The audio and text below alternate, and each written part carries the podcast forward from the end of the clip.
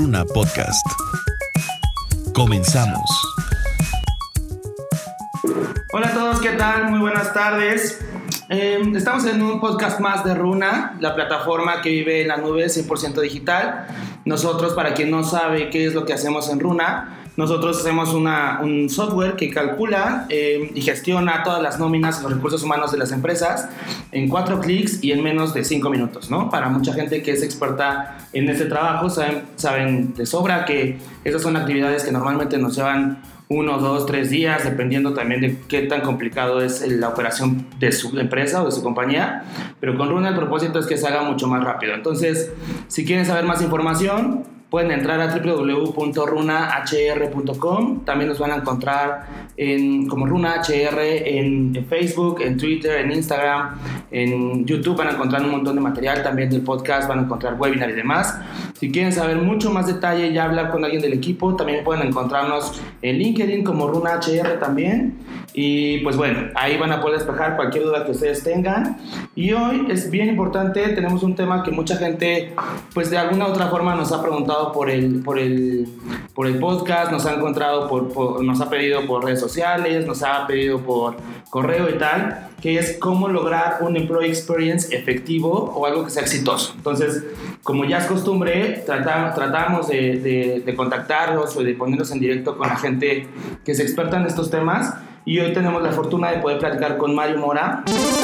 Mario, ¿cómo estás? ¿Qué tal? Muy bien, ¿y tú? Súper, también. Les voy a platicar un poco de la experiencia de Mario eh, y de por qué está acá con nosotros y por qué esta es una muy buena oportunidad para todos ustedes. Mario Mora es fundador de First Job. Eh, First Job es una empresa que ayuda a atraer, retener y reclutar a jóvenes profesionales. Para que se den una idea, First Job fue premiada como una de las 10 empresas más innovadoras de América Latina por la revista Fast Company y actualmente apoya a más de 250 empresas a mejorar su marca de empleador en Chile, en Colombia, Perú, México evidentemente y en Argentina. Entonces, si alguien sabe de eh, el Employee Experience, cómo hacerlo efectivo, es Mario, por eso está por acá.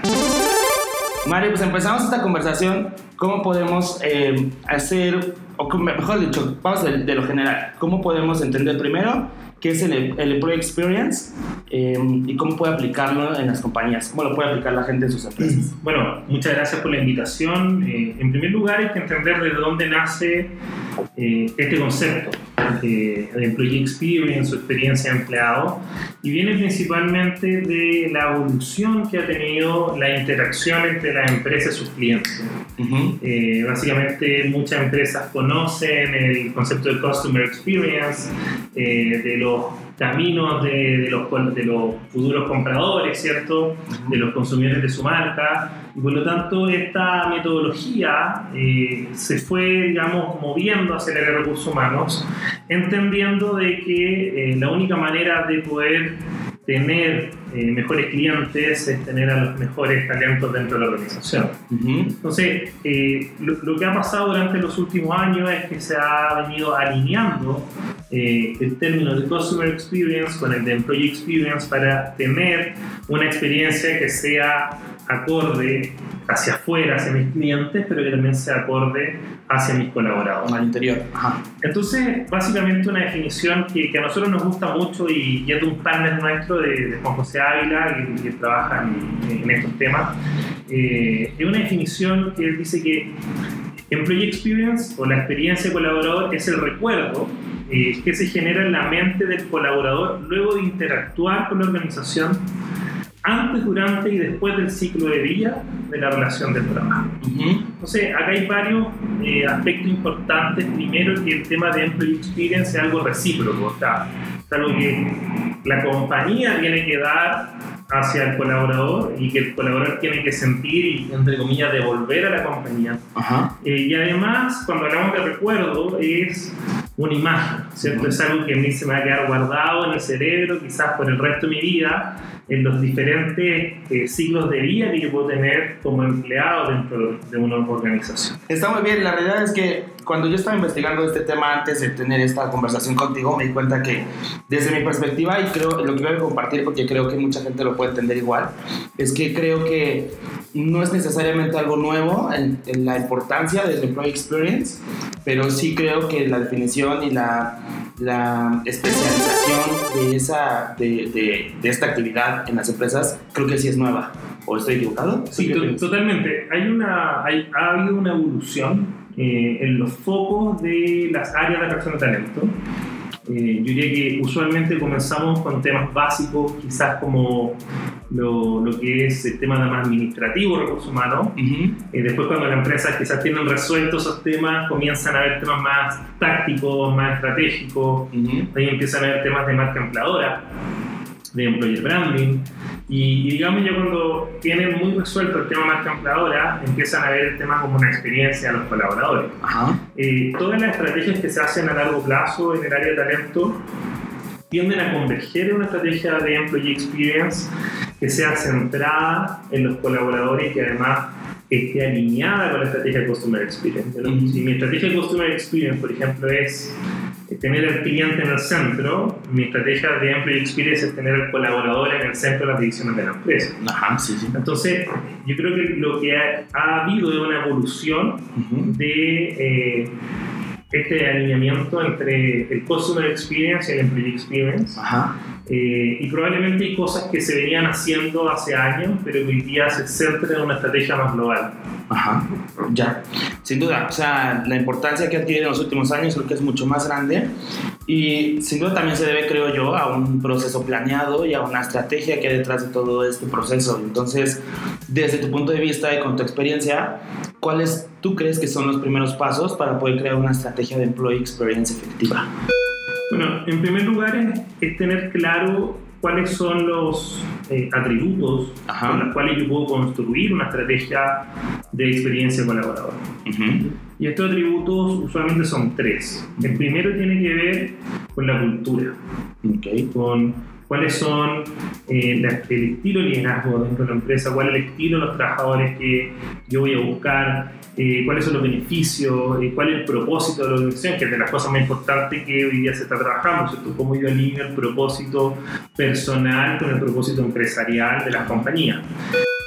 En segundo lugar, tiene que ver con los aspectos de digitalización, o sea, cómo la compañía entrega los elementos necesarios para que los colaboradores realicen el trabajo de la mejor manera posible. Eh, y acá estamos hablando de, eh, no sé, uso de software.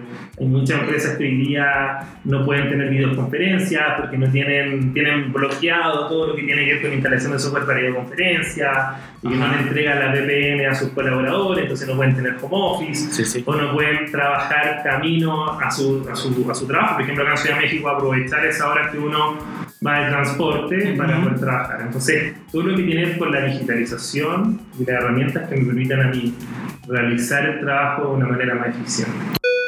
Y por último, tiene que ver con los espacios, eh, cómo se genera la infraestructura, una infraestructura adecuada para que eh, los colaboradores puedan eh, desarrollar tres cosas. Primero puedan sociabilizar, es súper importante los términos de ir creciendo eh, tu cultura corporativa, así que no sociabiliza, la gente no, no entiende una cultura interárea, por ejemplo, también puedan aprender, eh, sean los espacios también para colaborar y, y espacios para enfocarse. ¿no? Acá hemos hablado en el pasado eh, de temas que tienen que ver con, con el ambiente laboral, con la tecnología en el futuro, con eh, la expansión de las empresas y todas en algún momento siempre terminan hablando que todo se basa, se basa siempre en los valores de la compañía y en, la, y en las metas, en los objetivos, en la visión y la misión de las compañías. Y eso, aunque se puede escuchar muy obvio, eh, siempre se subraya porque es menos frecuente de lo que debería de ser. Entonces,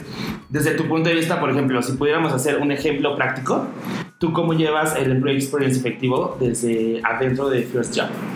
Bueno, básicamente nosotros eh, no, nos pusimos dentro de la organización, y un ejemplo que viene muy, muy desde dentro y la experiencia que tuvimos fue desarrollar desde comienzo, desde el 2018, si nosotros queríamos ayudar a la empresa a construir eh, mejores lugares para trabajar para jóvenes, uh -huh. nuestra empresa tenía que ser la mejor empresa para jóvenes que quisieran trabajar en recursos humanos. Entonces, desde ahí comenzamos a generar eh, una cultura muy fuerte a contratación, en primer lugar por fit cultural, eh, después trabajando dos temas, uno que es eh, trabajo divertido, o sea, tener toda la flexibilidad posible, que la gente pueda tener home office, que tenga horario flexible de llegada, damos cinco días de vacaciones durante el año, pero también eh, con otra cosa que es eh, always learning, tenemos nosotros estar siempre aprendiendo. Básicamente estamos en un negocio donde los jóvenes van cambiando constantemente, entonces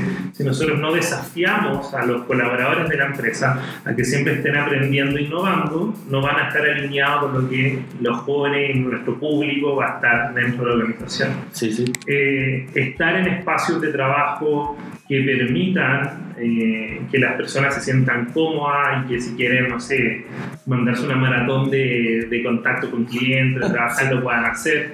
Eh, nosotros actualmente estamos trabajando en nuestra oficina también en WeWork en los diferentes países y eso ayuda también a que, a que los procesos de socialización sean mucho más efectivos eh, y de alguna manera se sientan como un espacio confiable para poder trabajar. Eh, e internamente nosotros somos súper ávidos a, a, cada vez integrar más tecnología, eh, ya sea para contactar clientes, eh, que puedan automatizar todo el proceso. Entonces, comenzamos a vivir, nosotros no hemos tenido a la fecha, somos un equipo relativamente pequeño, pero no hemos tenido renuncias voluntarias, no hemos tenido activos. Eh, llevamos casi dos años así y eso un poco ha sido parte de la estrategia porque lo que hicimos fue alinearnos con lo que nosotros básicamente ofrecemos como servicio. Ahora, en la experiencia que hemos tenido como con, con clientes nuestros es eh, cómo ellos pueden tener los insights necesarios para poder medir estas cosas. Es decir, cómo es mi cultura, es difícil mi cultura, la cultura no se vende por kilo en, los supermercados, ¿cierto? La cultura se construye, pero es algo súper intangible. Eh, la única manera de tangibilizar tu cultura es generar ciertas mediciones eh, y además tenemos otros clientes que, que no se miden, pero ellos por ejemplo, realizan actividades y su porcentaje de medición es cuánta gente participa en la actividad de la empresa. Entonces, volviendo al tema de la medición, lo, que nosotros hacemos con los clientes es eh, realizamos un estudio que se llama Employer for Youth, donde medimos 10 dimensiones. Eh, actualmente el estudio de jóvenes profesionales que realizamos en el trabajo, uno de los más grandes del mundo. Y dentro de las dimensiones que evaluamos eh, está eh, una dimensión que habla de infraestructura y una dimensión que habla de diversidad de cultura. Ajá.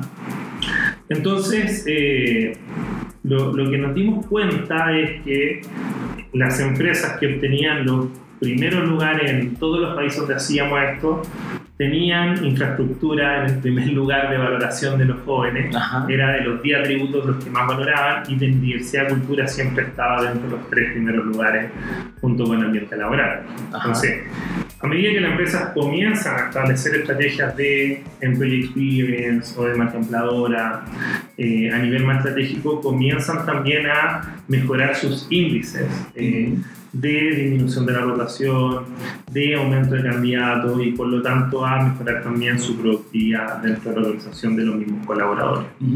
Ese siempre suele ser un buen medidor, o sea, todo el mundo siempre lleva como de primera instancia, según yo, el tema de, de la rotación del personal, ¿no? Pero hay otras formas de medirlo. Y desde tu, desde tu experiencia, ¿tú qué opinas? O sea, ¿quién es el responsable de que esto suceda bien? O sea, ¿hay un perfecto eh, perfil de un employer branding manager, de alguien que esté hablando de la experiencia, que se encargue de que todo el mundo esté ahí. Hay un nuevo puesto y la gente no lo sabe, o siempre ha habido y no se ha, no se ha hecho bien. Bueno, el tema de, marca empleadora o de employee experience es un tema que es relativamente nuevo en Latinoamérica. Eh, por ahí llegó con las multinacionales que venían con estos temas desde Estados Unidos, desde Europa, y básicamente hace por ahí 2012, 2013, principio de 2014 les tocó a muchos managers implementar una estrategia más empleadora que venía de otros países. Eh, entonces tenemos como esa corriente de personas que les llegó a la implementación y tuvieron que aprender a implementar. Y después tenemos empresas eh, multinacionales, eh, digamos del mundo de Silicon Valley, en este caso no en México, está Facebook, está Google, está Amazon, y que vienen desde ya con una cultura de employee experience. Entonces, como que hay empresas que los traen, esta empresa lo traen en el ADN de su concepción. Y después tenemos las empresas que eh, usualmente son más latinas, eh, que estos temas un poco les llegó y lo empezaron a ver porque las casas de talento se dieron cuenta que no estaban siendo atractivos por los jóvenes, entonces aquí estamos en un desconocimiento total dentro de usualmente las empresas latinas.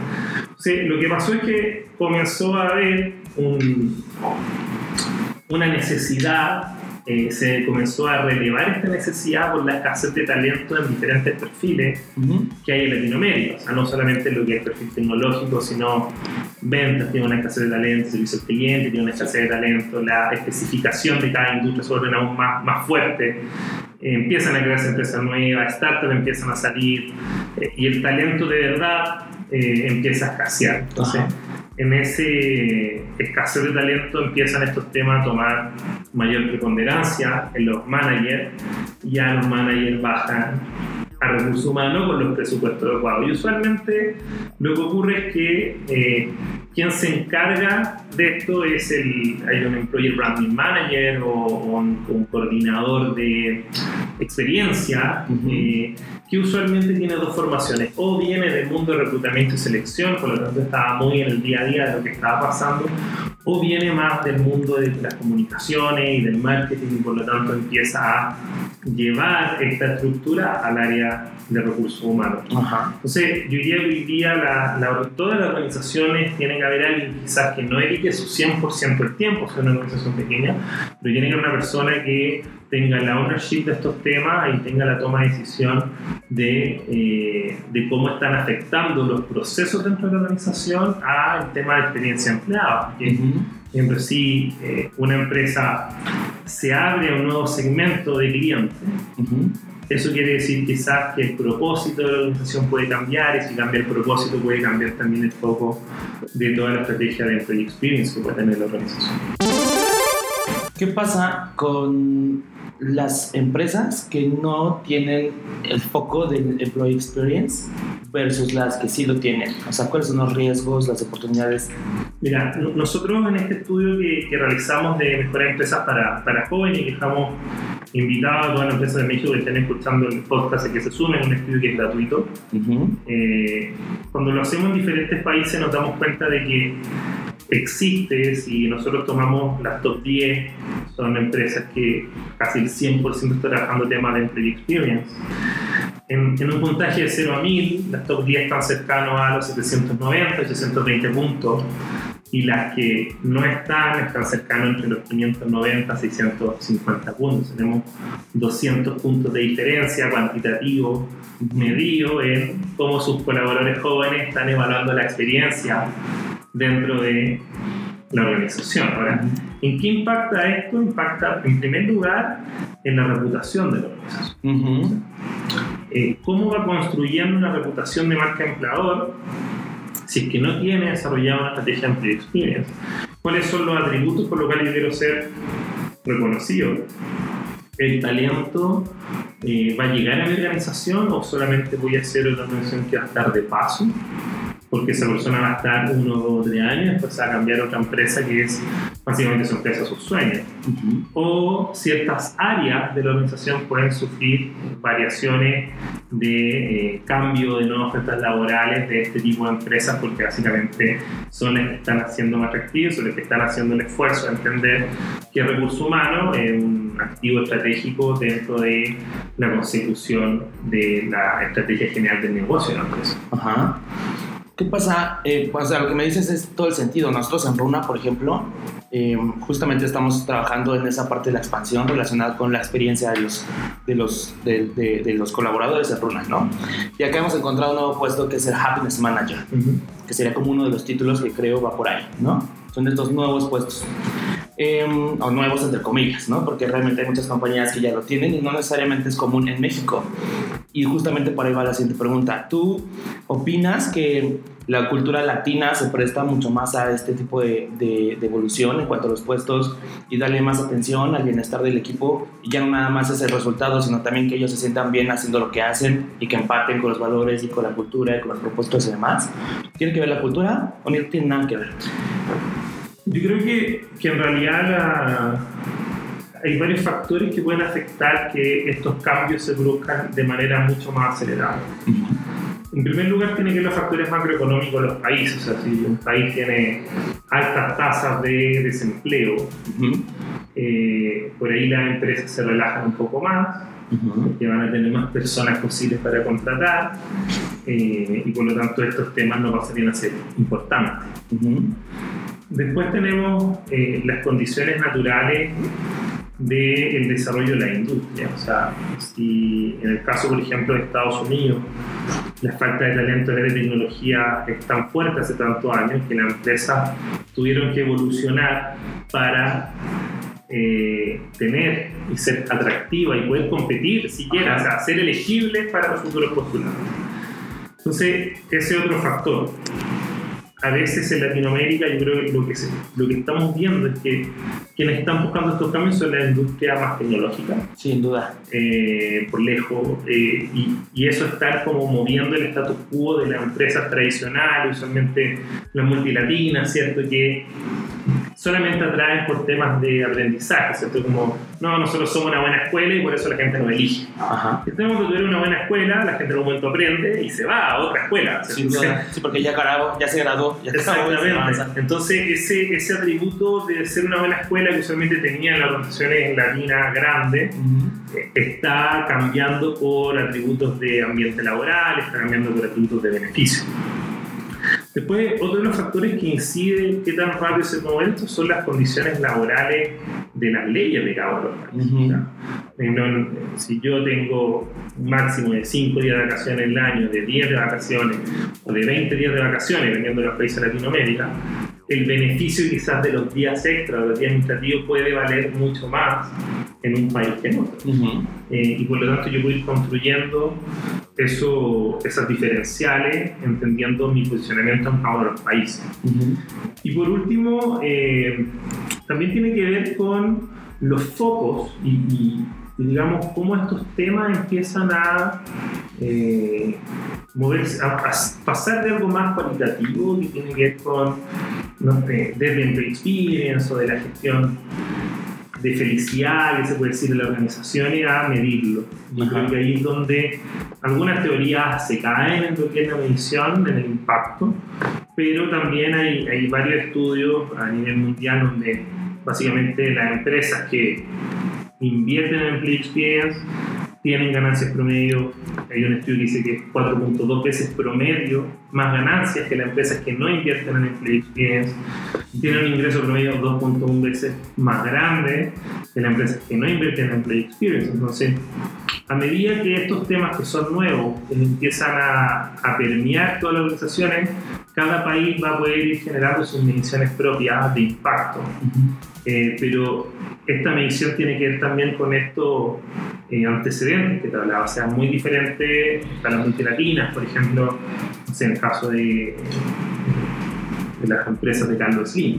O sea, la posición de Claro en, los países de Latinoamérica es muy diferente. Hay países donde el líder, por lo tanto, él atrae por ser el líder de la industria, y países como Chile, que es la tercera empresa, no, es, no está dentro de, las dos primeras. Entonces, el posicionamiento de la empresa dentro de la industria igual afecta en ser las primeras opciones para postular un empleo.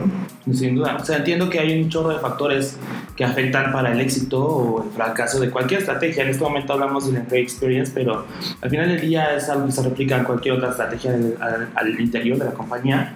Y en ese tenor, y ya con, con miras de, de, ver qué es lo que se puede hacer, es decir, hasta ahora toda la gente que nos está escuchando tiene la oportunidad de entender un poco más uh, qué es el employee experience en su generalidad, algunos ejemplos, algunos primeros pasos para poder hacerlo. Pero tú qué opinas de lo que viene en el futuro? Es decir, entendemos que es importante, pero es mucho más importante hacerlo desde ya, porque ¿qué puede pasar en el futuro? hay, hay, hay, dos cosas que ya están pasando. Eh, lo, lo, que nosotros llamamos en que es la diversidad multigeneracional. Hoy día en una organización eh, hay cuatro generaciones trabajando. Están los baby boomers, están la generación X, está la generación niño, los millennials, está la generación Z, los centennials. Si hace seis años la dificultad era cómo se integran los millennials a los empleos, hoy ya tenemos millennials que son jefaturas, que tienen roles de liderazgo, entonces millennials gestionando millennials, millennials gestionando otras generaciones, más la entrada usualmente siendo pasantes por ahora o en cargos de entrada de, los centennials. Entonces, ¿cómo la organización gestiona cuatro generaciones con pensamientos y propósitos muy diferentes? Eh, ¿Cómo genera desde ahí una experiencia de, candidato que sea transversal a los cuatro? Eh, que, que incluso hoy día el, el objetivo de, empresa o la dificultad que, que nosotros vimos en mucho, mucha empresa y que está cambiando es, bueno, por ejemplo, yo soy una empresa que vende productos de consumo masivo. Entonces yo voy a tener dos realidades. El mundo corporativo, usualmente quizás la oficina ¿cierto? está por Santa Fe o está aquí en Polanco o en Reforma, muy bien ubicada, muy linda, y después tengo mi mundo de la industria que solamente está fuera de la Ciudad de México. Sí. Entonces, ¿qué pasaba en esta organización? Decían, vamos a aplicar eh, home office. no, no podemos aplicar home office porque al final, si no es para toda la empresa, no lo aplicamos. Porque la gente del mundo eh, perdón, de la, de la industria no puede tomar home office por la naturaleza. Ajá. Entonces, ha habido mucho status quo de, de, ese tipo de empresas que tienen dos perfiles muy diferentes o tres perfiles muy diferentes, pero porque tampoco son transparentes al momento de, eh, cuando ingresa el colaborador, decir, mira, acá hay tres mundos diferentes, quizás tú no puedes tomar como office, pero va a tener un día extra al año o dos días extra al año de vacaciones, y esa es tu, tu compensación cuando tomas como office. Eh, las empresas de Estados Unidos vieron estos temas hace mucho tiempo y, pudieron ser capaces de, dentro de una misma organización, gestionar esta experiencia colaborador de manera justa en vez de no seguir haciendo nada. El tema de las generaciones también es casi una pregunta obligada cada vez que tenemos un evento aquí en, Runa, el podcast, el webinar, cualquier experiencia, porque nosotros hablamos mucho de...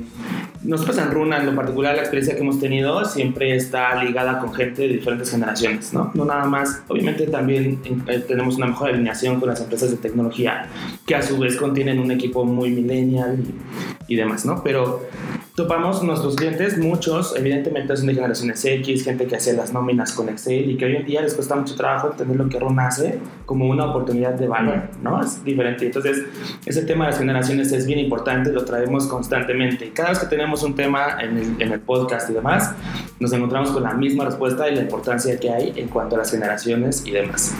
Entonces, en este orden de ideas, ¿Tú cómo, puedes, o cómo crees, o cómo le podríamos recomendar a toda esta gente que nos está escuchando, que a lo mejor sí entiende esto como algo útil y incluso ya lo está practicando, pero hay mucha gente que lo puede entender como una oportunidad, pero su educación, o sea, todo su acervo, todo su background que lleva a través de su carrera, de su vida, de sus años y la generación a la que pertenece, ¿qué hay que decirle a esas personas para que puedan entender esta propuesta como algo útil y que arranquen de una?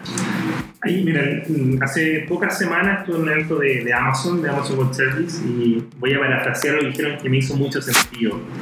Y tiene que ver cómo vibra la empresa. El tema de las vibraciones. Una empresa que vibra alto empresas que están acostumbradas al cambio, que están acostumbradas a probar cosas, que están acostumbradas que se llama, a ser más livianas, a ser más ágiles, el nombre que, que esté de moda actualmente.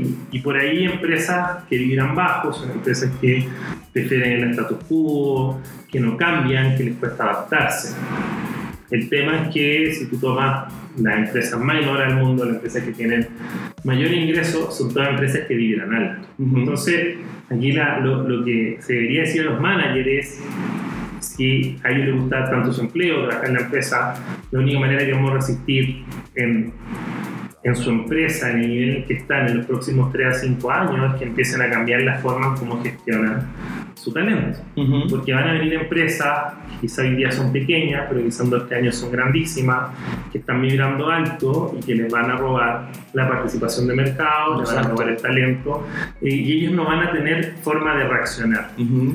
Eh, también hay otra palabra que, que dijeron en Amazon que, que pasa mucho en las organizaciones, y creo que ustedes también lo ven, y los que estamos en la industria eh, de HRT lo vemos usualmente, Sí, que las organizaciones grandes se enamoran de sus inversiones.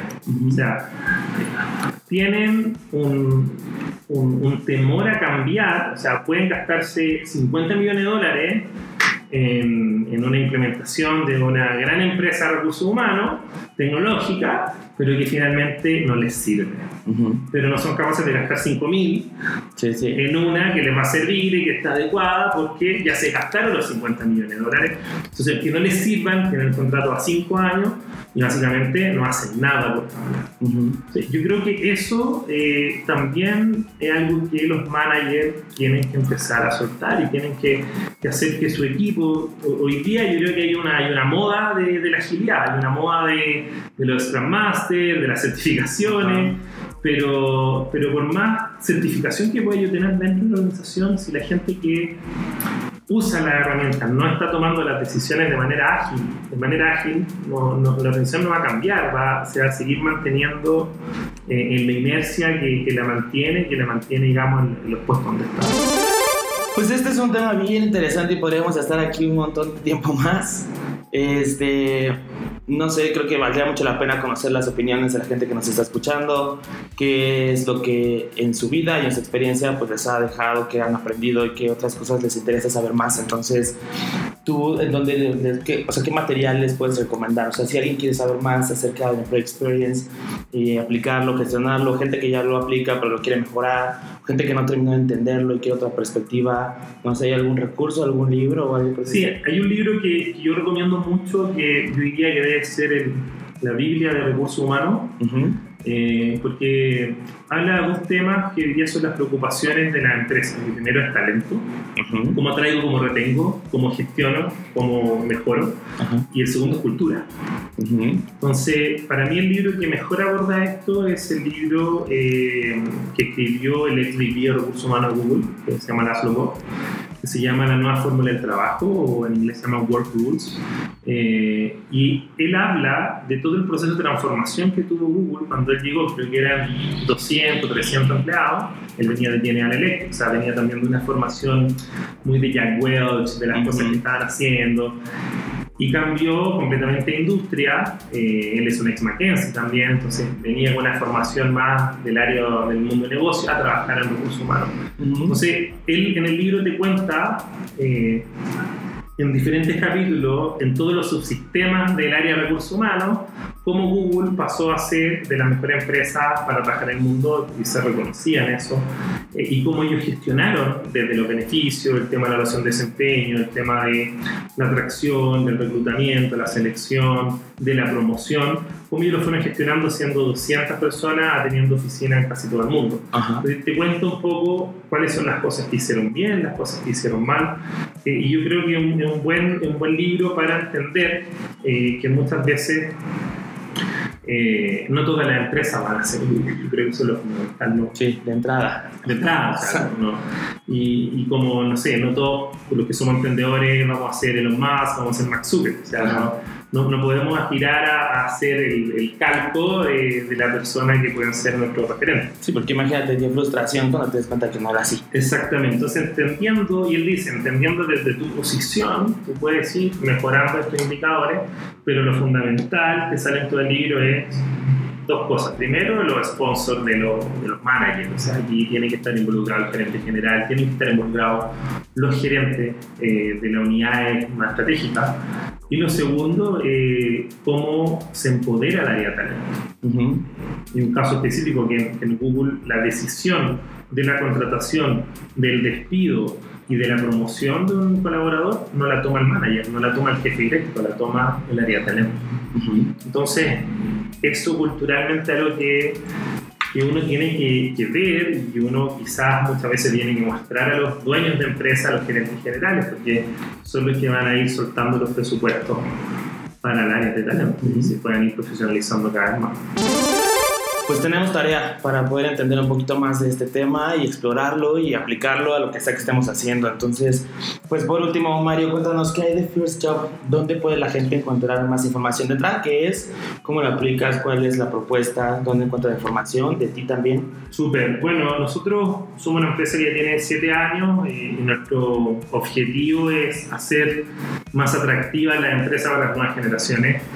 Eh, y trabajamos dos aristas fuertemente. Primero lo que es el tema de Employer Branding, que lo desarrollamos a través de un estudio que, se llama Employer for Youth o EFI eh, y que básicamente no, nos dice primero cuáles son las mejores empresas para los jóvenes, pero nos da un contexto global del país, una comparación. Lo interesante de esto es que eh, cualquier persona iría a ir a la web de EFI, que es www.efy.global, y pueden ver la realidad de los jóvenes profesionales en diferentes países de Latinoamérica, eh, en términos de innovación, en términos de beneficios, de ambiente laboral, de infraestructura. Y eso te da también, si tú no participas como empresa, entender cómo puedes atraer a esta nueva generación. Desde ahí construimos ciertos productos para clientes que quieren ir aún mejorando su, su experiencia empleadora. Y en términos de atracción, eh, desarrollamos, tenemos dos productos. Uno es eh, una plataforma que ayuda a las organizaciones a gestionar sus candidatos, eh, como un applicant tracking system, pero basado en una plataforma de referidos. El 40% de los jóvenes llega a su empleo por referido en Latinoamérica, entonces desarrollamos una plataforma de referido que automatiza todo esto y, y ayuda para jóvenes y para diferentes cargos dentro de la empresa. Y eh, tenemos en Chile, y esperamos ya el próximo año lanzarla en México, una plataforma enfocada en personas sin experiencia. O sea, todos los cargos de becario y de recién graduados, eh, tenemos una plataforma que está funcionando muy bien en, el país. Tenemos ahí cerca de 250.000 usuarios, en donde solamente publicamos empleo eh, bueno, de calidad para gente que no tenga experiencia profesional. Pues está súper cool. Repítenos la página web donde pueden encontrar. pueden encontrar en firstjob.me eh, o en www.efi.global, que son las dos unidades de negocio que tenemos. Eh, y también, bueno, LinkedIn yo soy bastante activo eh, y contesto casi todos los mensajes que, que me envían. Pues súper cool. Entonces, eh, si toda la gente que nos está escuchando conocen ustedes o conocen a alguien más que está en, búsqueda de su primer trabajo o iniciando su experiencia y demás, pues ahí tienen una muy buena oportunidad para poder arrancar con mucho más fuerza y con un mejor respaldo que hacerlo por su cuenta, ¿no? Entonces, pues mil gracias por habernos acompañado por acá. Mario, tenemos también un webinar para quien lo quiera escuchar, quiera ver en YouTube, seguramente lo van a poder encontrar, que es acerca del employer branding, que no es lo mismo que hablamos ahora, sin embargo tiene un liga muy bueno y también Mario nos va a explicar ese tema. Entonces ahí píquenle en YouTube, búsquenos igual como Runa HR para que puedan encontrar la información. Y listo, pues ya acabamos entonces el tema de hoy, a menos que en alguna otra ocasión tengamos que hacer una segunda parte, que seguramente sí. Y listo, Mario, pues muchísimas gracias por haber estado acá. Súper, no, gracias por la invitación y esperamos que muchas empresas se puedan sumar más a Runa y, a los productos que, empresas de tecnología en recursos humanos estamos tratando de hacer para cambiar cómo se gestiona el talento en la empresa. Seguro, un montón de información nos van a contar por acá. Entonces, muchas gracias a todos, hasta luego, nos vemos en otro podcast. Hasta luego, bye. No olvides compartir este podcast y enviarnos tus comentarios. Hasta la próxima. Aquí termina Runa, Podcast. Podcast.